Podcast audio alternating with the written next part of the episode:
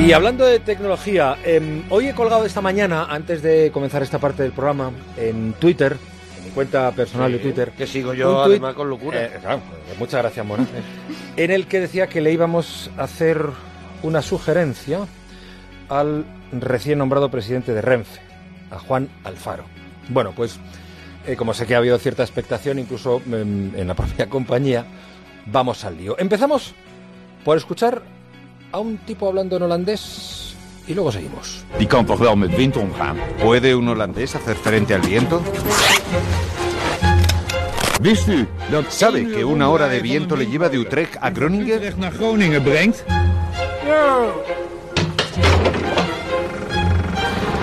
Pues ese holandés que se enfrenta al viento es nada menos que Roger Van Boxtel, que es el presidente de la, de la Renfe holandesa. ¿eh?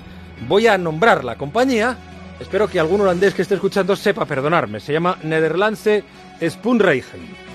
La compañía ferroviaria de Holanda que eh, se conoce como NS y nosotros a partir de ahora eh, llamaremos también NS por cuestiones de idioma evidentes.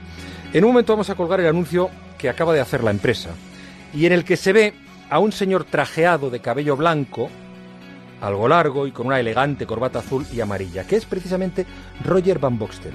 ¿Qué es lo que hace? Se acerca a las aspas de un molino holandés, se engancha con un arnés a una de las aspas y empieza a volar con el molino como parte de esa campaña publicitaria. El presidente de la NS, que es como la Renfe holandesa. ¿Qué cuentan? ¿Qué quieren transmitir? Pues lo que hace Van Boxtel colgándose de las aspas del molino, de uno de esos típicos molinos holandeses, es celebrar el hito conseguido por su compañía desde el 1 de enero de 2017. Porque desde ese día, desde hace 12 días, Holanda se convierte en el primer país del mundo en el que todos sus trenes consumen únicamente energía eólica.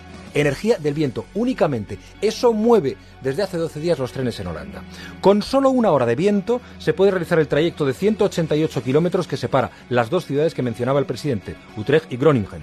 La compañía concentra un tráfico de unos 600.000 pasajeros diarios, con un total de 1.200.000 viajes, y desde que Van Boxten llegó al puesto se propuso consumir solo energías limpias. Y lo ha conseguido. Y además el tipo se cuelga de un molino para anunciarlo. No por nada, pero ¿cómo sería ver al nuevo presidente de Renfe, a Juan Alfaro, haciendo ese mismo anuncio? Haciendo ese mismo anuncio con los trenes de Renfe, mucho más complicado y mucho más mayor la red ferroviaria, pero en fin, haciendo este mismo anuncio, aunque no es imprescindible que se ate a las aspas de un molino de campo de Criptana.